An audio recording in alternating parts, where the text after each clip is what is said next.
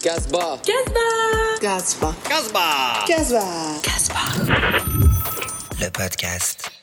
Bienvenue sur Casbah, le média qui parle de vous, de nous, sans tabou. Dans cet épisode, nous rentrons dans l'univers d'un réalisateur rempli d'amour, de musique et surtout de sunset. Redécouvrir ou découvrir un réalisateur rempli de talent, Thibaut Bouchet-Lato est avec nous aujourd'hui. Comment tu vas Thibaut? Ça va, et vous? Ça va, tu peux me tutoyer, ne t'inquiète pas. Bienvenue sur, euh, sur Casbah, merci de ta confiance. Alors, dans ton podcast, on va parler de plein de trucs. On va parler bien évidemment de toi, euh, de ta présentation. Qui es-tu ou, ou plus te découvrir euh, pour ceux qui te connaissent déjà. euh, ton petit parcours de vie, de ce qui t'a amené à faire justement des films aujourd'hui. Tes films, tes œuvres. Et puis après, on finira sur ton futur. Et voilà, c'est déjà pas mal. Alors, est-ce que déjà, tu peux commencer peut-être de te présenter? Tu as quel âge? Tu viens d'où? T'as grandi où? J'ai 29 ans, je, je viens, enfin, j'habite à Paris, j'ai grandi en banlieue parisienne. Et euh, bah, je suis réalisateur, puis directeur artistique aussi en, en publicité, parce qu'il faut bien gagner sa vie quand même. Puis la réal, c'est pas évident. Voilà, je fais des films, des courts-métrages surtout. Et c'est vrai que ça parle beaucoup d'amour. C'est vrai, on en reparlera après. L'amour qui est un grand sujet chez toi. C'était quoi tes passions quand t'étais quand t'étais plus jeune? Euh, en vrai, le cinéma, c'est pas une blague, c'est vraiment un truc que j'ai depuis euh, que je suis tout tout petit, quoi. Je sais pas, j'avais 7-8 ans, je regardais les films que mon père me recommandait, je regardais... euh, En fait, au tout début, c'était les effets spéciaux, je voulais faire des effets spéciaux, je faisais aussi de la, magie et tout ça, et j'aimais un peu comme tous les trucs de Georges Méliès, les trucages un peu que les gens font avec trois fois rien. Il y avait une émission, je crois, qui passait sur Canal, qui s'appelait Les films faits à la maison. Il faisait des trucages avec les caméras et tout. Et du coup, euh, je voulais faire ça. Quoi. Je lisais des livres d'effets spéciaux. Je voulais faire des trucages numériques. Et du coup, euh, à 11 ans, euh, j'ai acheté un caméscope mini DV avec toutes mes économies. Genre, j'attendais pendant hyper longtemps et tout. Mes parents ils disaient, genre, mais genre, pourquoi tu veux acheter une caméra à ton âge? On achète des ballons de foot ou des, des jeux vidéo à la limite. Et moi, non, je voulais une caméra et j'avais ma caméra. Je faisais juste des trucages. Je Mm. refaisais Matrix, je refaisais tous les films avec des effets spéciaux. Enfin, je refaisais pas les films, mais je veux dire, je les effets, les bullet time, tous les trucs comme ça, mais faits euh, avec 3 francs, quoi.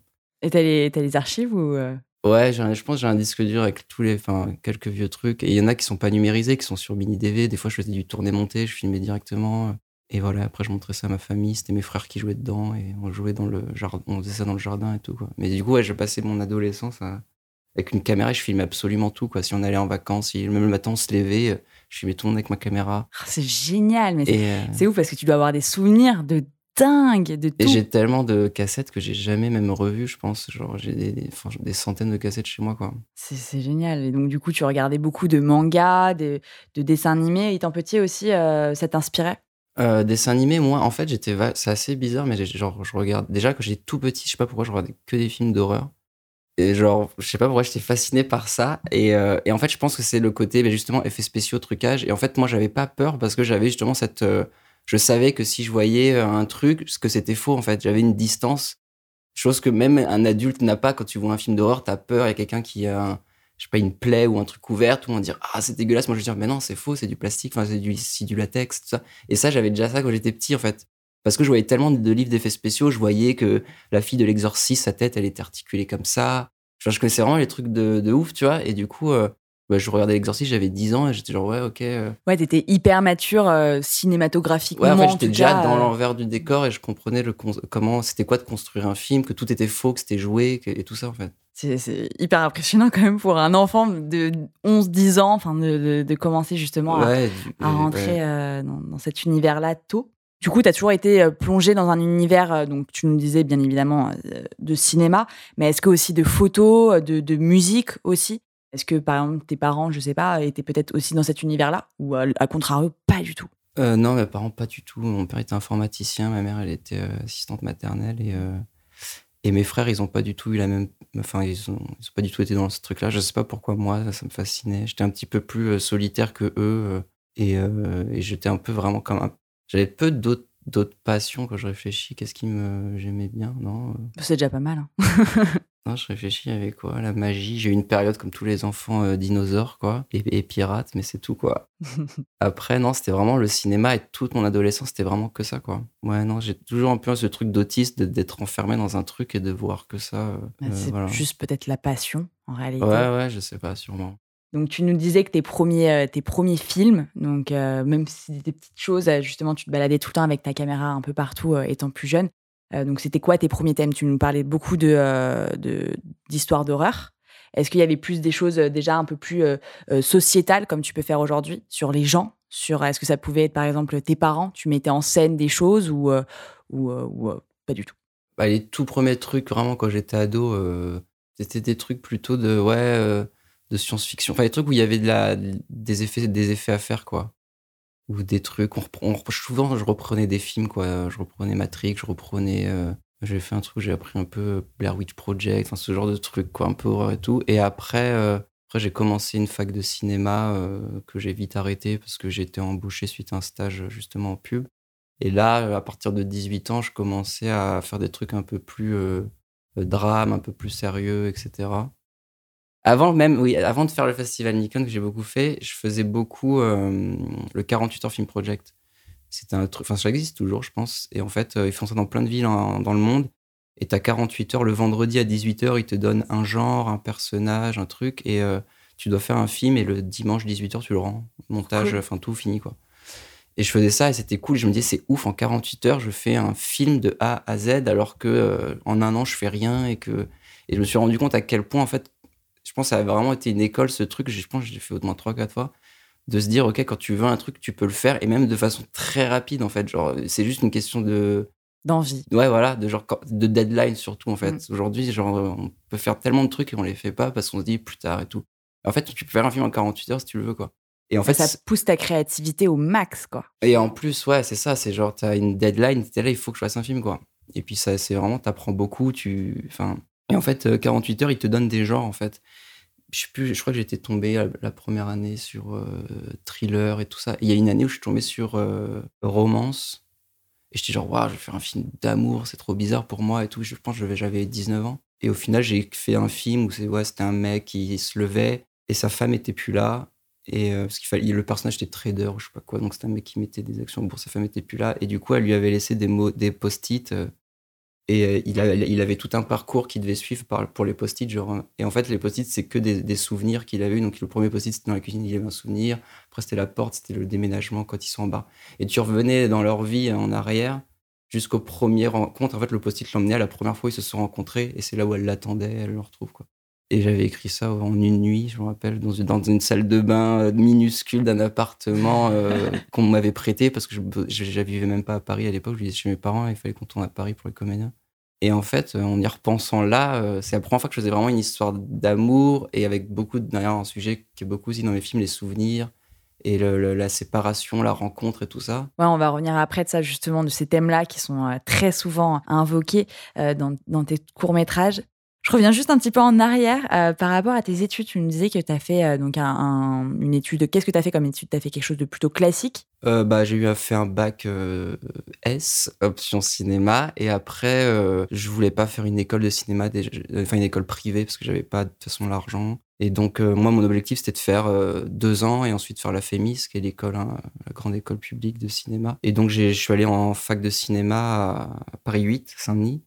Et j'ai commencé une licence. Et en fait, euh, la première année, je pense, j'ai bien suivi. La deuxième, un peu moins, je commençais à faire mes projets à côté euh, et surtout des stages. Et après, à la fin, je me suis inscrit, je crois, pour une troisième année, mais là, je n'allais plus du tout. J'ai pas validé ma deuxième année de façon. Et euh, je faisais beaucoup de stages et surtout en pub parce que je connaissais des gens un peu en pub. Et ensuite, on m'a embauché ouais, en DA, en direction artistique, dans une, boîte de pub où, où je bossais en stage. Et du coup, j'ai accepté, j'ai arrêté les, les études. Quoi. Et euh, je vais te poser peut-être une question bête, mais pourquoi la réalisation? Euh, Non, bah en vrai, l'histoire, c'est ça c'est que quand j'étais petit, euh, je regardais tous les films, je dis dans les années 90, donc en fait, c'était les premiers effets spéciaux numériques réalistes, c'était Jurassic Park, Jumanji et tout ça. Et je regardais tout ça, et en fait, j'étais fasciné par ça, le fait de recréer un truc faux et tout. Et du coup, au début, je voulais vraiment faire des effets spéciaux. Genre, moi, je me voyais derrière un ordi à faire des effets numériques, ou être à la limite sur le plateau à faire du latex et tout ça. Et après, euh, donc j'ai acheté cette caméra à 11 ans, j'ai commencé à faire des films, faire des effets spéciaux. Et en fait, je me suis rendu compte que bah, pour que je fasse mes films avec mes effets spéciaux, il me fallait une histoire, il me fallait ça. Et en fait, je me suis rendu compte que c'est ça qui me plaisait. C'était euh, d'écrire une histoire, de diriger mes frères, de monter le truc après avec euh, mon logiciel, euh, je sais plus c'était quoi à l'époque, et, euh, et de, m- de le projeter ensuite à ma famille le soir et de faire un film en fait. Et ensuite petit à petit, bah voilà, j'en ai fait d'autres, etc. Et puis c'est devenu un petit peu plus pro, c'était très amateur à l'époque. C'était quoi tes réalisateurs qui t'ont vraiment donné envie de, de faire justement des films? Quand j'étais petit, euh, j'adorais, euh, je me rappelle au collège, je regardais tout le temps les films de Hitchcock, après Kubrick. Les classiques, quoi. Ouais, c'est vraiment mon père, je me rappelle, quand il voyait que je m'intéressais vraiment au cinéma, il me disait, il faut que tu regardes Hitchcock, faut que tu regardes euh, euh, Brian De Palma, Kubrick, tout ça. Avant de réaliser quoi que ce soit, est-ce que tu avais des idées de films précis dans ta tête? Mhm. Bah, le truc, en fait, c'est que comme j'ai démarré tôt, si je pense à avant que je commence vraiment, disons avant mes 18 ans, je pense pas, je pense que non, les films qui me plaisaient, euh, c'était pas forcément ceux que je veux faire maintenant, quoi. Je me vois pas faire un film comme euh, Hitchcock ou comme euh, Brian De Palma ou comme. euh, C'est vrai que c'était plus des films, ouais, soit d'horreur, soit des thrillers. Je regardais pas trop des films d'amour, en fait, quand j'étais ado, assez bizarre, assez. Un truc qui est venu plus tard, je pense au final, les gens qui me connaissent, ça les fait toujours rire que je fasse des histoires d'amour parce que je suis. J'ai j'ai jamais eu de grande histoire d'amour en vrai. Alors qu'on pourrait penser complètement l'inverse, tu vois, que le mec est en couple depuis longtemps, il vit un idylle de ouf et tout. En fait, je suis très solitaire au final. Et peut-être que justement, euh, en faisant des films d'amour, j'ai l'impression de. Et que c'est peut-être ça aussi qui rend le truc. euh, C'est que c'est. Là, en fait, l'histoire de mes films, c'est l'histoire d'un mec seul qui raconte ce qu'il voudrait presque, tu vois. Donc, et en fait, du coup, il y a un truc euh, plus fort que si j'étais en couple et que je raconte quelque chose que j'ai pas en fait. Est-ce que le fait de faire des films, justement, c'est un, un échappatoire un petit peu euh, de ta vie ou justement de, de ce que tu souhaiterais? Ouais, c'est ça, c'est presque un, un fantasme quoi. C'est un truc euh, presque. C'est peut-être pour ça que je- ça me plaît de raconter ça. Je me sens de vivre une histoire, de me me mettre à la place du personnage et tout ça quoi.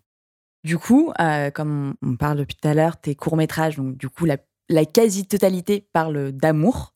Est-ce que tu trouves que euh, notre génération, ou en tout cas la génération en ce moment, la jeune génération, manque d'amour ou, que- ou plus globalement que le monde, en réalité, euh, manque d'amour Peut-être ouais que c'est un peu. euh, en plus là, on est en pleine pandémie et tout, donc c'est un peu différent les, les contacts humains quoi. C'est clair. Ouais, je pense que oui, euh, évidemment, euh, Internet, les apps et tout ça, le, le côté romantique de l'amour disparaît, c'est sûr, quoi. Et inconsciemment aussi, même les films d'amour qui nous, nous, nous font croire que, que, ouais, il faut toujours être amoureux, toujours. Enfin, je sais pas comment expliquer, mais d'un autre côté, en fait, c'est comme si euh, le fait de voir l'arme, c'est ce que je dis dans mon film, La Someone Summer, le fait de mettre l'amour partout, etc., en fait, on a l'impression qu'on peut plus euh, vivre seul. Et du coup, on a l'impression que bah, c'est comme un supermarché où effectivement, euh, dès qu'on est, on est célibataire, il faut qu'on trouve quelqu'un, etc. En fait. Et d'ailleurs, enfin, on dit que mes films parlent d'amour, mais il y en a beaucoup qui parlent aussi du célibat, le fait d'être seul, en fait, bizarrement. Et, et en fait, tout le monde dit aussi que c'est bizarre que je sois hyper romantique, que je fais des films d'amour et tout, et qu'en même temps, euh, je suis seul. Et je dis, mais au contraire, genre, si j'étais avec quelqu'un, enfin, c'est le fait d'être seul qui montre que je crois en l'amour, etc. Parce que ça veut dire que c'est quelque chose de rare, c'est quelque chose de beau et tout. Et si j'étais en couple ou tout le temps en couple, ou que dès, bah, en fait, justement, c'est c'est l'inverse de, de ça, en fait. Alors, est-ce que tu peux nous expliquer justement euh, ce fabuleux court-métrage euh, Someone Somewhere? Euh, bah, Someone Somewhere, c'est un concept hyper simple. C'est une fille euh, qui s'est fait larguer, qui va prendre un Uber à New York et qui, euh, en fait, se rend compte que euh, c'est un pool et qu'elle va le partager avec quelqu'un. Elle tombe avec un autre mec qui lui aussi s'est fait larguer. Et du coup, c'est juste une discussion entre eux deux sur l'amour, qu'est-ce que c'est d'être amoureux, pourquoi on, est triste d'être célibataire, pourquoi on. Voilà. Ce qui va un peu parler sur des, des grands sujets de l'amour, juste le temps de, du, de la course. Tu disais, euh, comme l'acteur qui joue dans euh, Someone Somewhere, il nous, il nous explique très clairement que justement la société nous pousse tout le temps en fait euh, à trouver quelqu'un. On est forcément obligé de, de trouver quelqu'un parce que si on ne trouve pas cette personne-là, bah, ça veut dire qu'on va finir seul avec un chat à regarder Friends dans son lit. Et en fait, bah, il y a peut-être, enfin, c'est pas mal aussi de, finir, enfin, de finir, de d'être comme ça aussi. Et, euh, est-ce que toi aussi tu le ressens dans ta vie euh, plus personnelle entre guillemets? Là, je te parle de ta vie euh, du quotidien, de, justement cette pression sociale. Bah ouais, ouais, au final, enfin, moi, je suis grave ok avec ça, avec le fait d'être seul, et c'est bien mon truc, et, et du coup, je suis. Enfin, ça me gêne pas du tout d'être seul. Et c'est pas pour ça. La différence, c'est que je dis pas il faut être seul, je dis juste il faut accepter d'être seul, et c'est d'ailleurs en étant seul que tu vas mieux euh, Être avec quelqu'un. être avec quelqu'un, quoi. Tout à fait. et, euh, et de pas être tout le temps à la recherche parce qu'au final, euh, tu, tu- enfin, je pense que c'est important d'être bien avec soi avant d'être bien avec l'autre. quoi. Ah bah, je suis entièrement d'accord. On est tous d'accord à ce niveau-là. Euh, au total, alors de ce qui est visible, en tout cas sur, euh, sur YouTube euh, ou sur euh, ton site, tu as sorti huit courts-métrages. J'ai compris qu'apparemment, tu en avais sorti bien plus, mais euh, qui n'étaient pas forcément visibles aujourd'hui. Ouais, Euh, ouais, ouais. Je les ai supprimés au fur et à mesure. Pourquoi tu les supprimes? Parce que euh, je pense que c'est important de. Vaut mieux avoir des trucs de qualité que la quantité, quoi. Puis euh, même là, il y a des trucs que moi, je les aime pas. Je sais que dans trois ans, je vais en faire d'autres. des- Le but, c'est de faire toujours mieux. Et euh, après, bon, après, je pense qu'il y a un moment, un stade où euh, je ferai beaucoup moins de films et du coup, j'enlèverai plus au fur et à mesure et ils resteront. Mais là, les, les trucs que j'ai supprimés, c'est les trucs où j'avais 20 ans. C'est bah, le, le truc là du 48 heures qui, parle d'amour, qui est bien, mais genre qui est. Hmm. Après, parce que les gens, ils vont, ils vont sur le site ou ils vont sur Internet, ils regardent ces trucs, ils disent Ah, en fait, c'est pas bien ce qu'il fait, tu vois. Genre, donc j'enlève les trucs pas bien. Ouais, je sais pas les si gens, les ils gens... savent pas forcément le contexte, ils se disent vrai. pas, il était jeune, il a fait ce truc en 48 heures et tout ça, ils vont directement se dire Ok, bon, en fait, c'est pas bien, quoi. C'est vrai, peut-être ça aussi, mais surtout, moi, c'est ce que j'ai vu. Moi, j'ai regardé du premier euh, à- au, au dernier. Et en fait, moi, ce qui est génial, c'est que j'ai vu l'évolution. Enfin, on voit l'évolution, euh, justement, de la finesse des plans qui se travaille de plus en plus, des textes qui sont un peu plus fins ou des choses comme ça. Et donc, d'un côté, c'est aussi beau de voir l'évolution de quelqu'un et non pas, euh, enfin, de se dire que, que c'est nul et que ça ne vaut pas la peine, quoi. Trouver l'amour et puis le perdre, c'est donc ça la plus grande peur des gens, tu penses? Ouais, je pense, bah. euh, Pour moi, en fait, ce que j'aime bien, c'est vrai que j'ai fait beaucoup de films euh, aussi sur le deuil et sur le, la, perte de l'être aimé, et tout ça. Et en fait, je trouve. euh, déjà, ces deux sujets. quand j'étais petit aussi, c'est marrant, mais je parlais beaucoup enfin, de la mort, en fait. Genre, j'étais. Même, même encore aujourd'hui, je peux beaucoup. les gens, en fait, ils veulent pas parler de la mort, ils sont toujours. Genre, moi, On des a fois, peur, euh, ouais. je peux parler vraiment explicitement à ma mère. Non, mais tu sais, quand mamie sera morte, et, et genre, ma mère elle dit, mais qu'est-ce que tu fais, tu vois? Et moi, je dis, mais c'est vrai, genre, en fait, les gens, ils se le cachent, genre, ils sont hyper choqués, mais pourquoi tu parles de ça et tout? En vrai, je pense que c'est comme quand je dis euh, l'amour, c'est accepter d'être seul. Je pense que vivre, c'est accepter d'être, de mourir, en fait. Et genre, c'est un peu le même parallèle, en fait. Genre, si t'acceptes que ta vie, elle est éphémère, que les gens que t'aimes, ils vont disparaître, et peut-être même plus vite que tu le penses, etc., en fait, c'est là où tu vas profiter de, plus. de vivre, etc., quoi. Et, euh, et en fait, on vit dans cette illusion, euh, tout comme l'amour, que l'amour est parfait, ou comme euh, l'illusion que la vie va durer, que les gens qui sont à côté de toi vont durer. Et en fait, du coup, euh, j'aime bien mettre en parallèle ces deux thèmes euh, et qui, euh, au final, euh, quand tu perds l'être aimé, c'est là que tu te rends compte de tout ce qui était bien ou aussi du côté éphémère des, choses. Non, mais c'est hyper touchant, justement. Et, et pour ceux qui nous écoutent, je vous pousse vraiment énormément à aller voir bah, tous les films, hein, parce qu'ils sont tous. Mais genre, justement, ils- quand tu as eu des relations amoureuses, je pense que tout le monde se reconnaît peut-être pas tout dans tous les films, parce que il faudrait beaucoup d'histoires d'amour aussi. mais pourquoi pas Mais c'est vrai que dans forcément l'un de tes courts-métrages, on s'y reconnaît. Pour, euh, euh, même par exemple, on parlait tout à l'heure euh, de ton court-métrage The Wait, si, si je me trompe pas de nom. Euh, The Wait, justement, et c'est euh, l'histoire d'une jeune femme qui vient de faire un date avec un, garçon, on présume. Et, euh, et donc, en fait, elle attend, elle, rentre chez elle, elle attend qu'il lui envoie un message. Et je pense qu'on a tous vécu, un moment ou un autre, un petit, bah, ce sentiment-là, d'attendre, d'attendre, d'attendre. Et donc, du coup, c'est en fait, c'est totalement réel des films, tu vois. Et donc, je pense que tout le monde peut, un moment ou un autre, se sentir bah, inclus dans le film. Et donc, créer de l'émotion et donc euh, bah, créer euh, l'envie de découvrir ton monde de plus en plus. Et, euh, et tu fais énormément aussi attention à l'esthétisme de, de tes plans. C'est de plus en plus, en tout cas moi j'ai pu voir un petit peu l'évolution, c'est de plus en plus travaillé, de plus en plus fin, les couleurs sont sublimes. Ce qui compte dans un film, c'est surtout avant tout le scénario, mais et puis le jeu, etc. Mais je trouve que l'image va vachement aussi impacter sur le rendu euh, qu'on reçoit, quoi. Surtout qu'au final, mes films sont assez, euh, en tout cas les cours là, euh, assez vifs. Enfin, il y a assez peu de choses dramatiquement, quoi. À part celui où Someone Somewhere où il y a vraiment beaucoup de paroles, mais sinon il y a très peu de texte, beaucoup des images, quoi. Et, et après, ouais, le fait de de faire mes films et de faire un petit peu mieux à chaque fois me permet de bosser avec des, de- de- des chefs-op un peu mieux à chaque fois aussi, quoi. Et parce que, bon, euh, tu parles de l'image, mais moi, en fait, je m'occupe pas vraiment de l'image, c'est le, le chef opérateur, le directeur de la photo.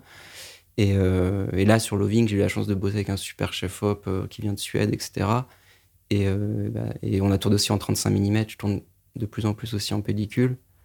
Et, euh, mais c'est vrai que je fais. Et puis c'est aussi mon métier de directeur artistique, là, pour le coup, qui aussi m'aide, c'est d'avoir vraiment un, un, un œil sur toute la DA, le stylisme, le, le décor, le, le look qu'a le film, quoi. C'est clair. Est-ce que c'est hyper important aujourd'hui, euh, que ce soit dans le cinéma, dans la photo, d'avoir vraiment une patte pour se, euh, une, part, une patte artistique justement pour se, euh, pour se démarquer?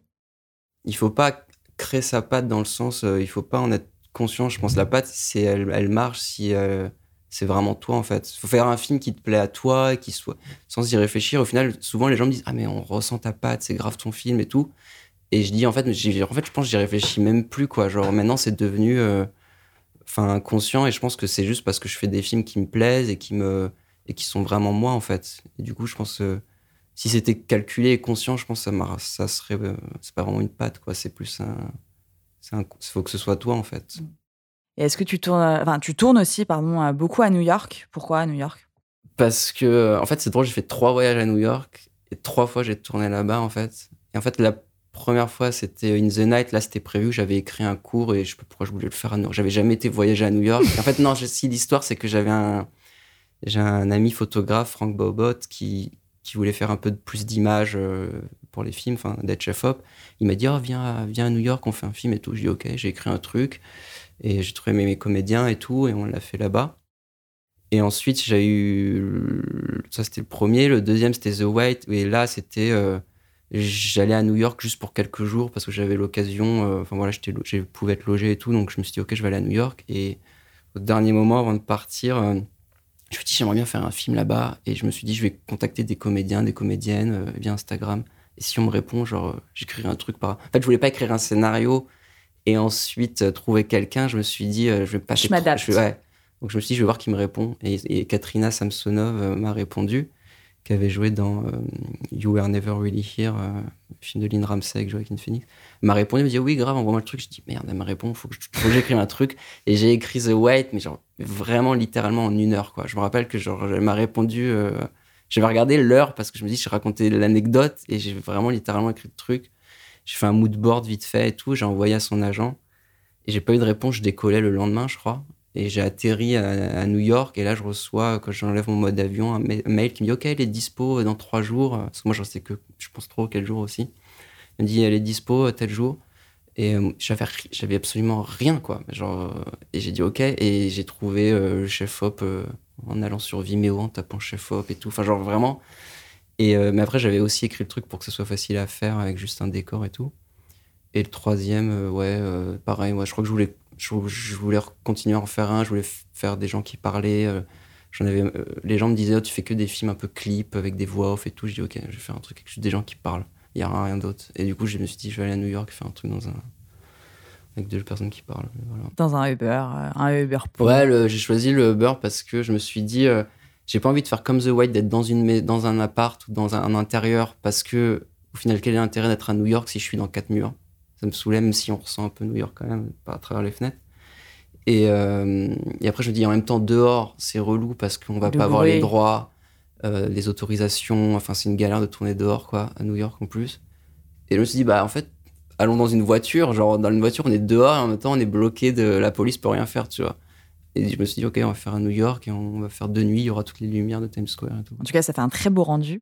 Tu fais aussi le choix euh, énormément de, faire des courts-métrages en anglais, ou en tout cas avec les voix off en anglais. C'est pourquoi, euh, pourquoi spécialement en anglais alors que tu as des origines françaises à la base? Euh, je pense que déjà parce que. En fait, c'est. Le premier que j'avais fait en anglais, c'était The Space Between Us, et c'était parce qu'à la base, j'avais contacté une fille qui avait fait un texte euh, sur, euh, je sais plus, sur son, sur son blog qui avait été relayé par le Huffington Post, je crois. J'étais tombé dessus. Elle parlait justement du célibat, de tout ça, qu'elle acceptait d'être célibataire et tout. Et du coup, je, je, l'ai- je contacté. Je lui ai dit, j'aimerais bien refaire un film en me reprenant ça, mais je veux pas reprendre ton texte tel quel. Je voudrais qu'on, que tu écrives et qu'on fasse des petits allers-retours et tout. Et comme c'est elle qui l'a écrit à 90%, 95% même, euh, je voulais que ce soit laisser sa langue d'origine, parce qu'elle elle parle en, enfin, elle est anglaise. Et du coup, euh, j'ai laissé en anglais. Et puis je me dis, en plus, c'est plus universel, quoi. Et après, pareil, j'ai fait d'autres trucs où des fois, c'était des gens, The Moment I Miss. euh. The Moment I Miss, pareil, c'était une, américaine qui l'avait écrit. Et après, euh, après bah, comme c'était à New York et tout ça, T'es quelqu'un de passionné par les gens. Parce que tu pourrais très bien faire des, films, par exemple, sur, bah, comme, comme tu rêvais quand tu étais petit, tu vois, sur des choses imaginées, imagine, imaginaires, ou, ou, je sais pas, faire un docu sur les animaux, enfin, j'en sais rien, peu importe, il y a tellement de choses à faire. Mais, mais vraiment, c'est sur les gens, tu mets en avant les fragilités des gens. Est-ce que qui n'assument pas forcément au quotidien, tu vois, parce que c'est pas facile d'assumer par exemple la perte de quelqu'un euh, qu'on aime. Euh, c'est pas facile d'assumer euh, souvent une, rupture, une grosse rupture qui nous fait mal.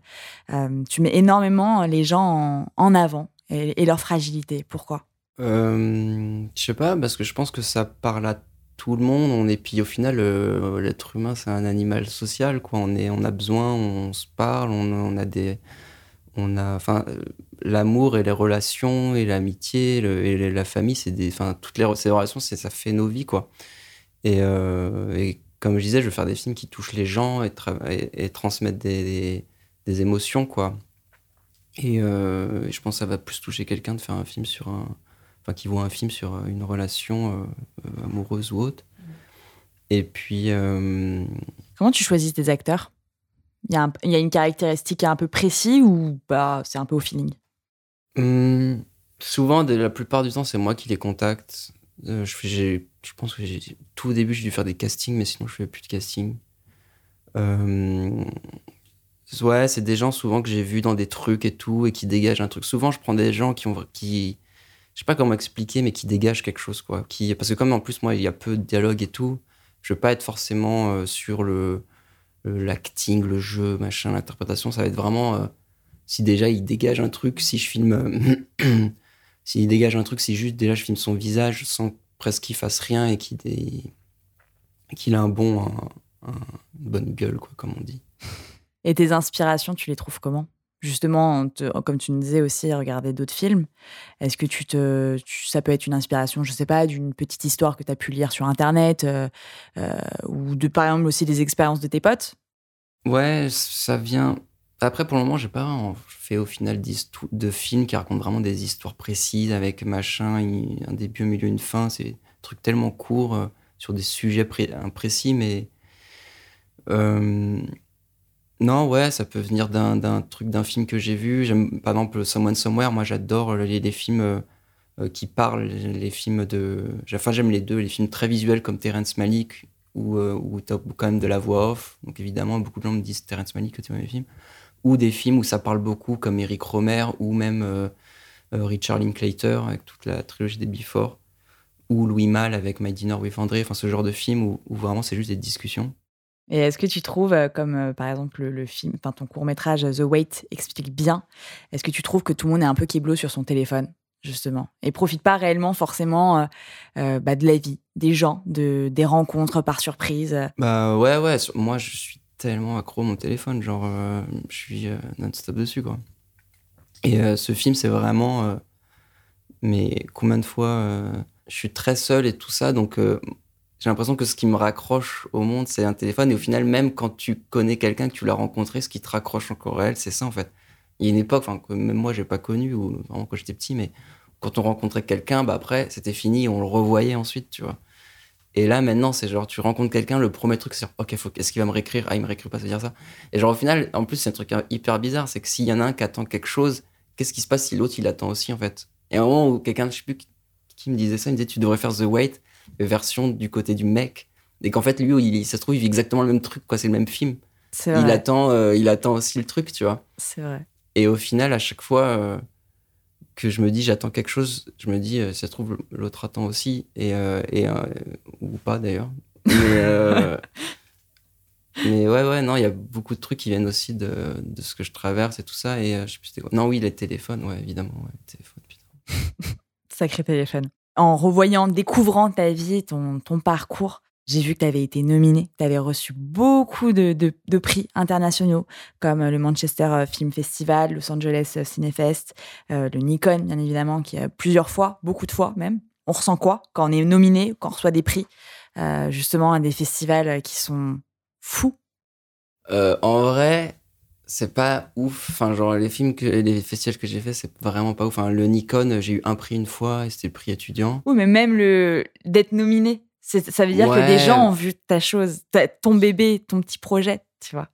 Bah, en vrai, c'est pas des festivals de ouf. Genre, euh, Manchester, je suis juste en compète et tout. Enfin, genre, euh, je sais pas, je suis, je suis- évidemment, c'est cool et tout, euh, mais je crois que je fais pas ça pour ça. Et du coup, enfin, je suis content, mais euh, pour la visibilité, de me dire si je peux toucher plus de gens à travers ça. Mais en vrai, euh, euh, les trucs de compétition, de dire ce film est. Enfin, en plus, tu peux. Enfin, genre, euh, les trucs de compétition, ça a jamais été vraiment. euh, mon truc et puis quel film est meilleur qu'un autre? Enfin, genre, même si je perds face à un autre au final euh, évidemment je suis un peu déçu et tout je me dis ouais bon mais Bande de connards. ouais mais quand je gagne et au final c'est un peu pareil est-ce que enfin genre tu peux pas comparer deux films qui racontent une autre histoire qui n'ont pas du tout le même c'est pas une quand tu fais un 100 mètres bah le- tout le monde a voilà on a le tu cours et puis qui est le plus rapide tu vois c'est tout et, et quand tu fais un film euh, Enfin, c'est une- comment Parce que cette histoire, elle est meilleure que cette histoire. Mm. C'est tellement subjectif, quoi. Ah ben c'est ça, c'est que dès qu'on touche à l'art, l'art, enfin, c'est hyper C'est subjectif. comme si on se mettait à noter les tableaux, quoi, de, de dire ouais, Monet il est meilleur que De Vinci. Regardez, mais genre mec, c'est genre c'est même pas le même style, c'est même pas la même. Enfin, Justement, euh, en parlant de créativité, bon, il y a eu le Covid, un moment euh, dans nos vies qui est arrivé. Est-ce que justement, toi, ça t'a coupé dans ta créativité ou à l'inverse, ça, ça, ça, ça, ça a rien changé, justement, tu t'es surpassé non, bah le Covid, ouais, genre vraiment je faisais rien. euh, là, ça a commencé en mars, genre tout le printemps, tout l'été, j'ai rien fait. Après l'automne est arrivé. Après je me dis putain, il y a genre on arrive en décembre, enfin genre ça va être là 2020, c'est fini, j'aurais rien foutu, tu vois. J'avais pas de tour. D'habitude je tournais à peu près un cours par an. Et là j'avais rien fait, j'étais genre non, il faut que. Et du coup, euh, bah, je suis parti euh, trois semaines en Islande là en novembre et j'ai écrit là-bas un, long métrage. Euh, Enfin, j'avais déjà l'idée et tout ça, mais je voulais l'écrire en entier, même si des fois je me dis c'est pas bien d'écrire directement un long, ça prend du temps et au final, les prods ils achètent jamais un long tel quel. Mais j'ai quand même fait ça pour me dire ok 2020 c'est l'année où j'aurais écrit un long, tu vois. Et du coup j'ai fait ça, donc là j'étais content. Et puis après, ouais, quand janvier est arrivé, je me suis dit ok là il faut vraiment que je tourne un truc parce que ok c'est bien j'ai écrit un long, mais je le ferai peut-être sûrement, jamais. Et, euh, et je me dis il faut que je fasse un projet et du coup euh, je me suis dit là, j'ai fait des films qui parlent du, du célibat, de, des gens derrière des écrans, euh, de The Wait avec voilà, le téléphone, euh, de Someone Somewhere de célibataire, tout ça. Donc je me suis dit, bon là, il faut.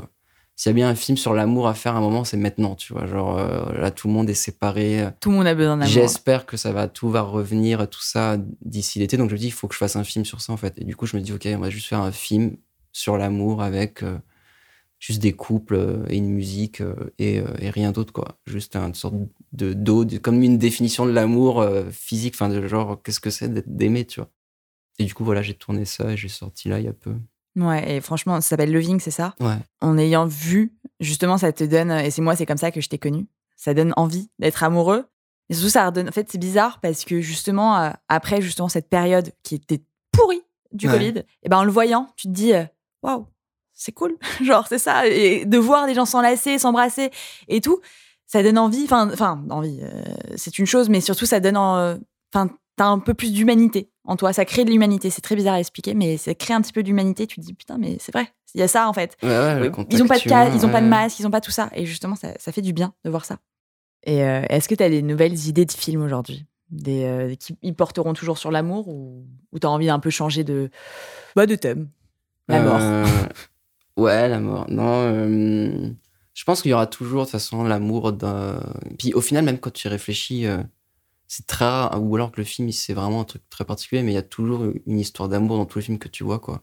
Toujours. Genre, même, regarde, Elephant, la- le poster d'Elephant, c'est un couple qui s'embrasse, enfin, c'est la fille qui embrasse le mec, quoi. Alors que le film parle pas du tout de ça, d'ailleurs. Ah, mais dans toutes les Mais, séries, euh, dans il y a tout. toujours une histoire d'amour et je pense que je, je pense qu'il y aura toujours de l'amour dans ce que je ferai, je pense. Et après, oui, euh, peut-être que j'aborderai d'autres thèmes, je sais pas. Pour le moment, j'ai pas de truc précis à part ce long dont je cherche un producteur, voilà. Bon, bah, s'il y a un producteur qui passe S'il y a par un là. producteur qui entend ce podcast, euh, voilà. Et tu restes toujours. euh, Enfin, là, tu nous parles que tu as écrit un, un long métrage. Ou est-ce que tu veux rester dans le long métrage par la suite? Est-ce que tu veux faire un film en entière, en- enfin le format vraiment film? Ou euh, ou euh, comment ça pourrait tu tu veux Ouais, moi, le, moi, le but, le but ultime, c'est ça, ça serait d'être voilà, réalisateur euh, et de faire des films et, et de, de vivre de ça et de faire des histoires voilà, qui se font sur 1h30, quoi, afin de faire des vrais films, quoi. Comment ça se passe là quand tu, quand tu crées un film L'étape un petit peu? C'est Donc, tu as l'idée, tu l'écris. T'écris seul T'é- T'écris pas du tout avec quelqu'un? Ouais, au tout début, j'avais quelqu'un qui m'aidait, euh, qui me faisait un peu le ping-pong, qui disait ce que j'écrivais, qui me, etc. Maintenant, là, je me suis mis à écrire un peu seul. Mhm. J'écris. Parfois, j'ai mon casting même avant. euh, bah, tu vois, genre The White, typiquement. euh, je- je- ça m'aide d'écrire et de penser à quelqu'un. Ou souvent, j'écris pour quelqu'un ou tout ça. Et après, euh, je, cherche. Moi, j'autoproduis déjà. Donc, déjà, ça change un peu le processus parce que euh, c'est moi qui. Euh, c'est un détail qu'on n'a pas dit, mais tous les cours que j'ai faits, c'est euh, 100% mon argent. et il n'y a pas de production. Une fois In the Night, si j'ai eu un petit peu d'argent. mais sinon, c'est que moi. Et du coup, après, euh, je fais tout tout seul, donc je contacte les gens. Euh, Souvent, ce que je vais chercher en premier, c'est le chef-op, si c'est pas quelqu'un avec qui j'ai déjà travaillé. Euh, Loving, j'avais contacté euh, Patrick Watson euh, au tout début, en fait. C'est un peu aussi Patrick Watson qui a lancé le truc, quoi. Je voulais faire Loving, et quand Patrick Watson m'a dit, OK, euh, là, j'ai commencé à... Enfin, tout s'est un peu déroulé, euh, et là, j'ai trouvé le chef-op euh, rapidement, et tout ça, quoi. Et après, non, après, c'est je vois les dates, euh, quand est-ce que les comédiens sont dispo, quand est-ce que le chef-op est dispo, quand est-ce qu'on tourne. Et après, euh, je trouve les décors, le, la styliste. Enfin voilà, on est- après, c'est des toutes petites équipes. hein. Mm, mm, mm.